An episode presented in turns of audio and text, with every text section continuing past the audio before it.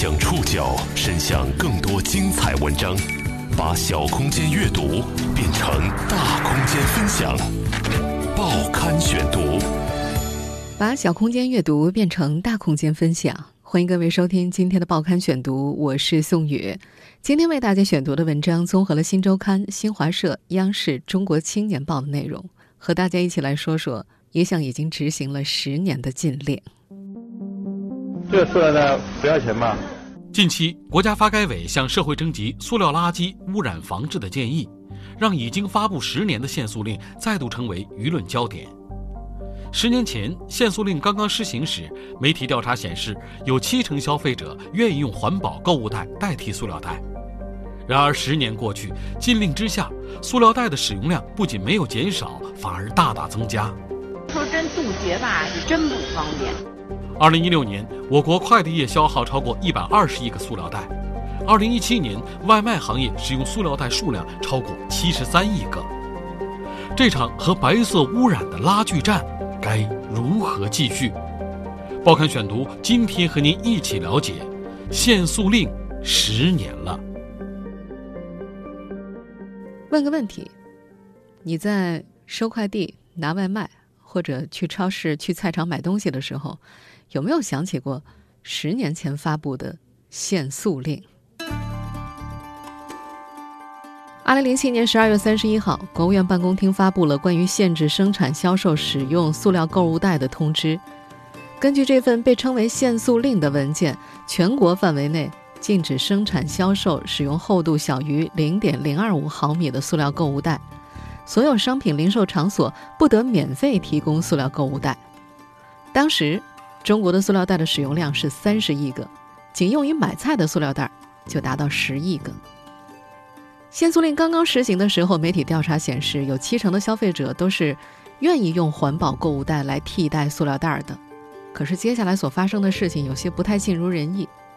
十年过去，虽然部分实体超市、商场使用一次性塑料袋的数量有所下降，但是买菜大量使用免费塑料袋的老问题依然在继续。而快递、外卖等新业态的发展，也给中国的白色垃圾治理之路带来了新的困扰。在这项限塑令执行十年之后，塑料袋的使用总量反而暴增了。根据国家邮政局所发布的《中国快递领域绿色包装发展现状以及趋势报告》显示，2016年我国快递业共消耗塑料袋超过120亿个。公开数据显示，我国几大外卖平台的日订单量在2000万以上，以每个外卖一个塑料袋来计算的话，全年使用的外卖塑料袋就已经超过了73亿个。二零一八年年初，国家发改委官网为此开设了一个名为“我为塑料垃圾污染防治建言献策”的专栏，邀请全社会围绕不同领域塑料制品的管理要求提出意见和建议。国家发改委环资司还透露说呢，他们正在研究制定防治塑料垃圾污染的政策文件，按照限制一批、替代一批、规范一批的原则，对不同生产、生活、消费等情形中使用的塑料制品。分领域、分品类提出政策措施。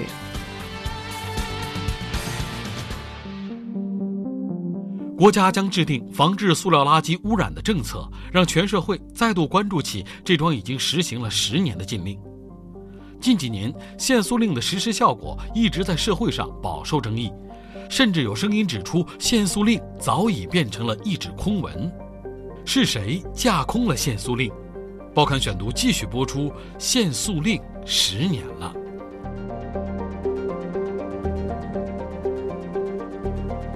限塑令刚刚出台的时候呢，还是多多少少发挥了一些作用的。二零零八年六月一号，限塑令正式实施。一开始呢，在塑料袋使用最集中的超市，几毛钱的价格还是会给很多精打细算的消费者设下小小的心理障碍。于是呢，很多人会在逛超市的时候从家里带个塑料袋出来，或者带上可以反复使用的布袋、纸袋。也有超市呢顺势推出活动，赠送或者是出售环保袋。一时间啊，有关塑料袋的市场手段似乎生效了，环保观念好像也从那个时候开始渐渐深入人心。过去十年间，超市、商场的塑料袋使用量普遍减少了三分之二以上，累计减少塑料袋一百四十万吨左右，相当于节约了八百四十万吨石油。可是这项限塑令的施行效果并不能够满足人们的预期，这是不争的事实。尤其在十年过后，环保的口号我们虽然挂在嘴边上，塑料袋却依然在大量的使用着。这塑料袋不要钱吗？啊？现在我们所听到的就是央视记者在北京一家菜场的采访录音。限塑令执行十年过去之后，目前全国几乎所有菜场的菜贩都是无偿向顾客提供塑料袋。都是免费的，我们这做小生意都是免费啊，不免费哪里有有袋子不算钱的？对于像凉菜、肉食、鲜鱼等一些不方便携带的东西，还要大袋儿套小袋儿，使用多个塑料袋。一个袋儿还不行，好几个，就得两个。我所生活的南京也一样。南京香铺营菜场一位菜贩在接受采访的时候就说，之前因为推行限塑令，也曾经不提供塑料袋，但是后来他们发现呢，要是不给的话，顾客就会到别家买。对于摊贩们来说，这塑料袋也花不了多少钱嘛，提供塑料袋却能够留住顾客，你说他们会怎么做呢？会自己带袋子，或者说没什么，我是没看过。不会带不会带袋子的，他这里有袋子提供的。这种袋子你会重复使用吗？啊，不会，这是一次性的，这是我拿回去就丢了。除了菜场，早点摊的塑料袋消耗也不少。在南京宝泰街一家早餐铺呢，包子、茶叶蛋、油饼也都是用透明的小塑料袋盛装的。老板说，有人一个袋子还嫌不够呢，要两个；有的一下子要好几个，用来装雨伞、装鞋等等。这位小老板透露啊，他的店里每天要用上三四百个塑料袋。在一些大型超市当中，消费者的手中和购物车里也都放着大包小包的塑料袋。菜是散的，如果我要这么搁里头就不行了，对吧？啊，这个啊芝麻你也不能散，这个是雪莲果都是泥，完了搁这里头我也觉着。虽然按照限塑令的要求，超市是不能够免费提供塑料袋的。在湖南的一家超市里，多位排队结账的顾客当中，大部分都选择购买塑料袋，只有少部分自带购物袋。五毛钱一个，五毛钱。对，你像您，你他这一共买了多少东西？买了多少钱？买了一百六十二块五。啊，一瓶就五毛钱，这价格贵吗？还是怎么着？这塑料袋的价格。哦，就觉得这五毛钱也不是太太在意了，反正。一位选择购买塑料袋的先生就说呀，自己到超市购物一般都会买塑料袋，一是方便省事儿，另一方面呢，超市的塑料袋啊也会当做垃圾袋二次利用。几毛钱的塑料袋对年轻人来说似乎并没有增加太多的成本，就算一些心疼几毛钱的年长一辈，也有免费拿塑料袋的地方。每家超市的称装购物区里都提供了免费的手撕袋，由于没有限制，一些成捆的手撕袋很快就被撕光了。还有的消费者在包完东西之后会多撕几个袋子。您扯这么多啊？咱们超市免费提供的又不要，多留一点备用呗。如果从塑料袋的总体使用数据上来说的话，超市、菜场、早点摊并不占大头，外卖和快递行业才是目前塑料袋使用的大户。限塑令可以阻止超市免费提供塑料袋，却挡不住快递员给包裹包上一层又一层的塑料膜。这一点呢，我们在街头巷尾的垃圾箱就可以发现端倪。过去，在垃圾桶里的塑料袋大多都印着某某连锁超市的名字。而如今的垃圾桶呢，会被某某外卖的字样，或者是拆得七零八落的快递包裹占据着。关于快递和外卖业所产生的垃圾，报刊选读曾在二零一七年做过好几期节目。六月份的时候，我们和大家分享了百亿快递废物去了哪儿。九月份呢，又和大家一块儿讨论过外卖垃圾会毁了我们的下一代吗？在那两期节目当中，曾经和大家介绍过。在快递业方面呢，二零一六年中国快递业务量首次突破了三百一十二亿件，相当于年均人均使用快递呢接近二十三件。由此产生的快递垃圾有超过一百二十亿个塑料袋，一百四十四亿个包装箱，两百四十七亿米的封箱胶带，它们连起来可以绕地球六百多圈。而在外卖行业方面，根据保守数据估算。几大外卖平台的日订单量总和在两千万单左右。我们以每单外卖只用一个塑料袋，每个塑料袋零点零六平方米来计算的话，每天所使用的塑料袋就能够覆盖一百二十万平方米的面积，能够铺满一百六十八个足球场。此外，还有环保组织调研发现呢，每单外卖平均会消耗三点二七个一次性塑料餐杯或者是餐盒，这就意味着每天外卖消耗的餐盒量超过六千万个。以每个餐盒五厘米高计算，它们摞起来的高度相当于三百三十九座珠穆朗玛峰。别以为只有城市才会大量的制造塑料垃圾，在我国农村地区，由于缺乏完善的环卫系统，塑料垃圾乱扔更是常态。中科院的研究员蒋高明从2005年就开始调查农村污染问题，2015年将调查报告发表在环保部主办的《环境教育》杂志。他把白色污染列为了农村最为严重的污染之一，并且这种污染是在不断增长之中的。农田里的地膜残留物、各种农药化肥的包装袋、各种食品的包装物以及各种塑料袋，基本上都是被农民随手就丢弃了。然后借助风力和雨水进入河流和沟渠，污染农村的水资源。就这样，限塑令在我国实行的十年间，塑料制品的总体使用量不降反升。泛滥的塑料污染会给环境带来多大的伤害？你我一定从各种渠道了解过相关的信息。其中最令人担忧的，当属水体污染。人类的生命之源和塑料混合在一起，会给我们未来带来什么？报刊选读继续播出。限塑令十年了，那么这个问题不解决，其实首先影响我们的土壤和这个地下水资源。如果水的资源不安全，那人类实际上是没办法继续下去的。根据国家海洋局二零一七年三月份发布的《二零一六年中国海洋环境状况公报》，在我国四十五个区域的海洋垃圾当中，百分之八十四的海面漂浮垃圾、百分之六十八的海滩垃圾以及百分之六十四的海底垃圾都是塑料垃圾。这些铺满海平面和海底的塑料垃圾，如果无法得到清理的话，会日益增加，势必会令海洋生态感到窒息。这样的困扰不止我国独有。统计显示，全球每年被丢弃的塑料垃圾超过三千万吨，其中超过两千万吨将会流入大海。位于加勒比海的罗阿坦岛附近海域曾经是潜水爱好者的天堂，如今那儿却成了一片垃圾的海洋。二零一七年年末，有名英国摄影师用镜头把这儿的惨状记录了下来。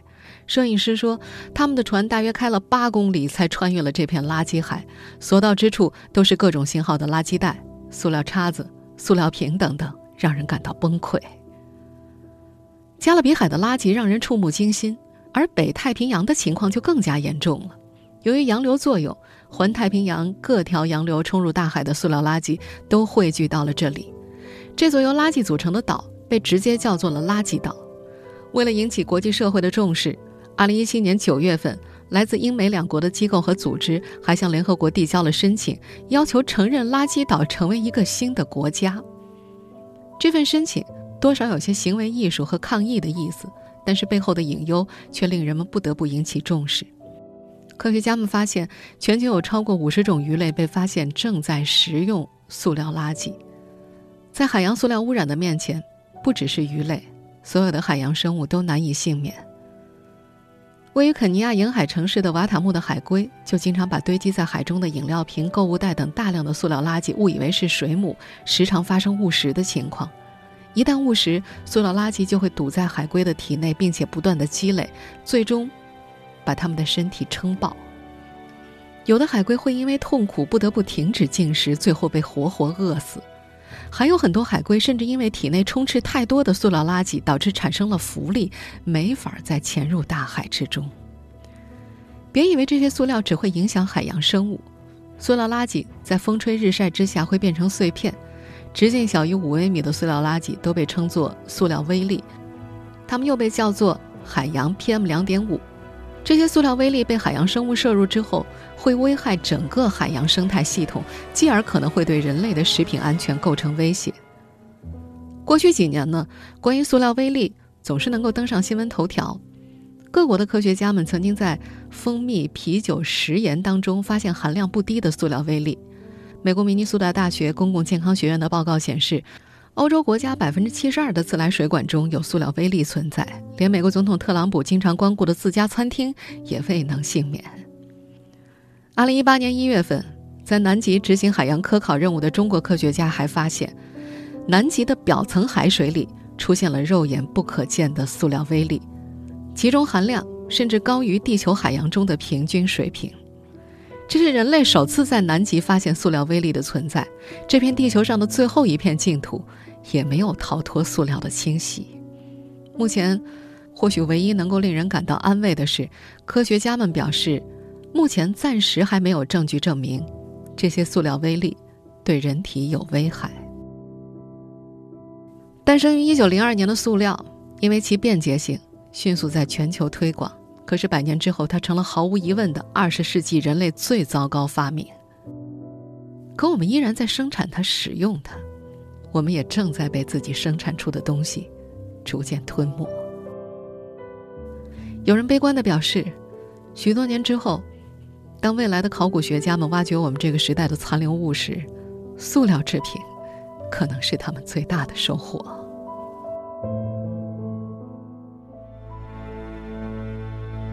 限塑令在我国实行十年，已经到了迫切需要修订、重新思考如何治理白色污染的时候了。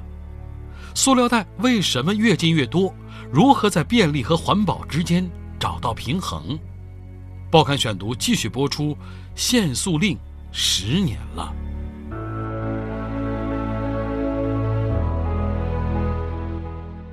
塑料的危害，人们并不是不知道。可限塑令在中国实行的十年当中，国内塑料袋的使用总量却并没有降低。除了后来居上的快递业和外卖业，过去十年限塑令始终难以在小型超市、肉菜市场、临街商铺、街边小贩、乡镇小卖部等地方推行。在这些购物环境当中，人们结账时使用塑料袋已经成了一种根深蒂固的习惯。即便是在城市的限塑商店，很多人也不吝啬多花个两三毛钱买上一只塑料袋儿。在很多时候，塑料袋对于消费者而言就意味着方便和清洁。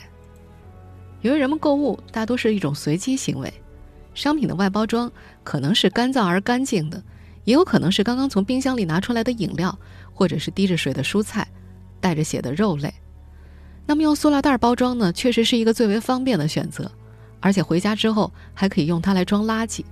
你要说真杜绝吧，是真不方便，是真不方便，也没更好的替代品啊。前面说了，在一些肉菜市场，如果商家不提供免费的塑料袋，会对他们的生意造成很大的影响。早在2010年的时候，吉尼斯世界纪录就把塑料袋确认为世界上最普及的消费品，足以说明这个产品到底有多么的便利，以及人们对它有多么的欢迎。如果没有办法从源头上限制塑料袋的生产、流通和销售，商店内依然提供免费或者是极其低廉的塑料袋，消费者就会依然继续纵容买塑料袋的习惯。我还做不到，这个叫从源头，你来给我解决，给我给我的东西不用塑料袋，我自己就装到我的口袋里带走。没这东西，没有东西，怎么来改变这种状况？怎么在便利和环保之间去找到一条平衡之路呢？为了遏制白色污染病毒式的蔓延，各国不约而同掀起了一场无塑运动。英国伦敦应该是世界上第一个限用塑料袋的城市。英国居民使用塑料袋是要缴税的，在美国也需要额外支付使用购物袋的环保税。非洲国家肯尼亚则出台了全球最严的禁塑令，销售或者使用塑料袋的人可能会被判刑。而就我国目前塑料袋的使用现状来说的话，想要彻底的禁绝塑料袋，或者是完全推广另外一种替代品，很难行得通。事实也证明，单靠行政式的限制是难以达到理想效果的。限塑、减少白色污染，不仅仅是政府环卫系统的工作，还是一门复杂的社会科学。政府、市场、消费者都肩负使命。政府需要加强监管力度。市场需要去开发推广环保替代品，而作为消费者的我们则需要改变使用习惯，提升环保意识。二零一七年十一月二号，国家发改委主任何立峰在十二届全国人大常委会第三十次会议联组会议上表示，接下来呢，相关部门会一起研究如何调整限塑令，对电商、快递、外卖等行业制定塑料袋使用规范，限制不可降解的塑料包装袋的使用。同时呢，督促地方，特别是城市加大落实力度。而更早之前，国家邮政局等十部门也提出了，到二零二零年，快递行业可降解绿色包装材料的应用比例会提高到百分之五十左右。这就意味着，未来限塑令将会升级。在政策制度和执行层面，需要建立起一个从塑料袋生产、销售到回收的完整的生态链，用更多元的市场手段，而不仅仅是在消费端加收费用，这样才能在最大程度的降低社会成本的前提之下，最好的控制白色污染。而在国家发改委向社会征集塑料垃圾污染防治建议，在限塑令发布十年亟待升级的当下，需要一同去升级的。还有你和我的环保观念，很多市民也知道，塑料是有危害的，塑料袋儿不对，但是不知道用什么替代，也不知道自己可以做些什么。虽然我们在嘴上一直在说着环保，但事实上，环保的观念还没有真正的融入你我的血液。限制塑料袋的使用，作为一门社会性的环保工程，需要全体公众的参与。这是一项需要全民动员的全方位的持之以恒的环保事业。在一些国家，在幼儿园就有专门针对垃圾分类的教育课程，他们销售可重复使用的塑料袋所获的利润，也会有一部分注入社区的环保组织和环保计划，再加上政府的资金支持，源源不断的资助环保教育工作，让公众了解当前的环境污染以及环保的理念。我们应该。动员全社会的力量来把这个事情真正的把它抓起来，因为这个废弃塑料的这个呃问题哈是影响了我们千秋万代的一个事情。那么所以呢，我们应该更多的动员各级政府来关注，而且我们要教育广大的民众，要有提高这样的意识，把我们这个垃圾处理的工作做得更好，尽量减少一次性废物的废弃。只有当大多数的国人真正在内心萌生出对身边环境的善意。垃圾分类，才不是一件麻烦无比的事情；收银台前的几毛钱，才不是那么无足轻重的小钱；散落在池塘里的塑料袋儿，才不是司空见惯的现象；小商店里提供的劣质塑料袋，才不是求之不得的小便宜。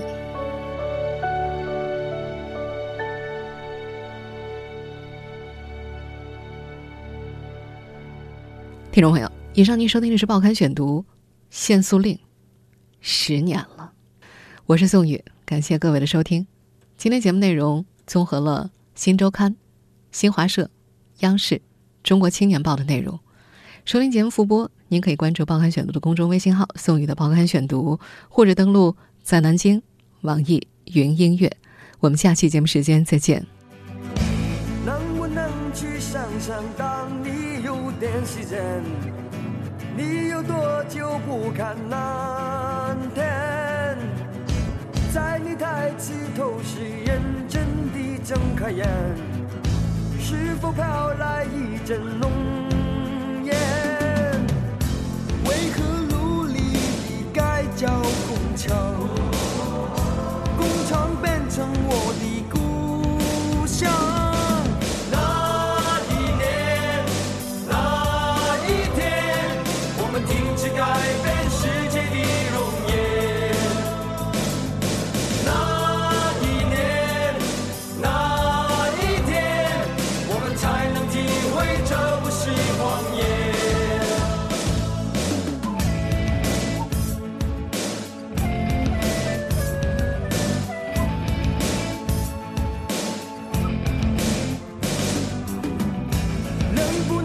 去想当你有点时间，你有多久不闻花香？在你呼吸时候，愿不愿张开口？空气是否不再健康？为何渴望地寻找田园？